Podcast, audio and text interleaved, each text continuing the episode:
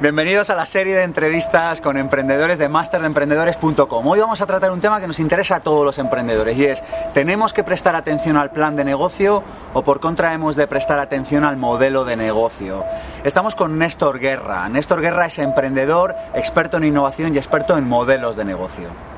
Néstor, estamos en un fabuloso momento para emprender. Demuéstrame que no has perdido la cabeza, que sé que no lo has hecho.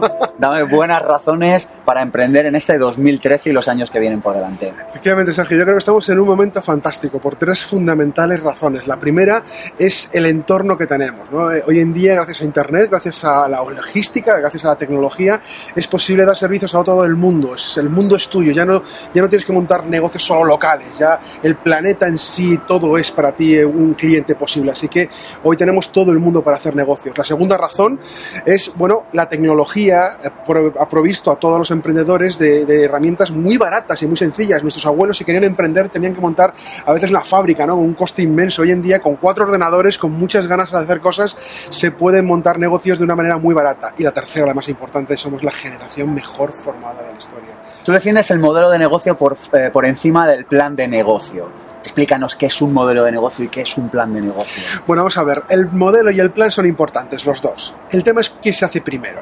Lo primero es el modelo de negocio, entender la forma en la cual yo voy a monetizar, la forma en la cual yo voy a crear y entregar valor a mis clientes y después, una vez que he entendido eso y que tengo un modelo de negocio que he validado con un cliente o con varios clientes, es entonces cuando tengo que poner en marcha el plan. Y para eso redactar el plan es cuando tiene sentido.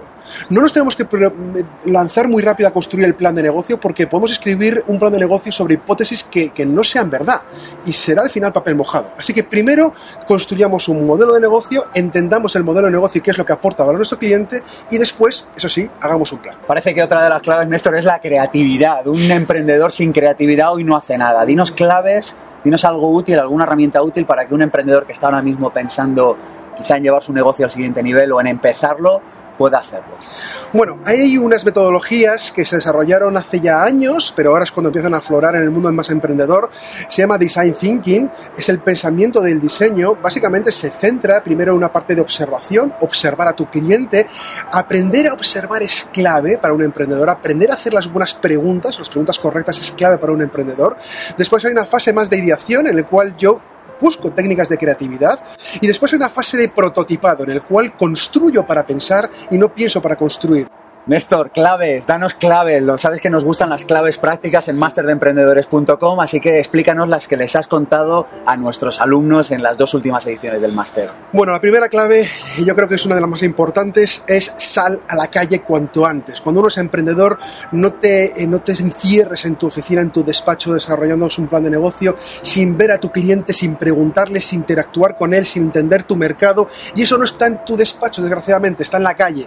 Segundo consejo, prototipo prototipa rápido, sal cuanto antes con algo, lo que sea, no hace falta que esté perfecto ni recién construido. Tercera, dedícate tiempo a entender a, entender a tu cliente, dedica tiempo a huir de ese día a día que te absorbe. Cuarta recomendación, eh, tus sueños es lo más importante ten un sueño, cuídalo, protégelo y ese sueño hará que el resto de todo tu conocimiento tenga sentido en tu vida. Dile algo a personas que estén pensando en emprender o en hacer el máster de emprendedores, pero sobre todo en emprender y en darle un giro a su vida. Nunca me perdonaría no haberlo intentado. Así que tenemos una única oportunidad en nuestra vida para vivirla al máximo, para disfrutar al máximo. No podemos arrepentirnos de nada. Así que mi gran mi consejo, mi consejo de la experiencia es no tengáis miedo, atacar, lanzaros, luchar y tener ese sueño y lanzaros a emprender como, como, canal de vida.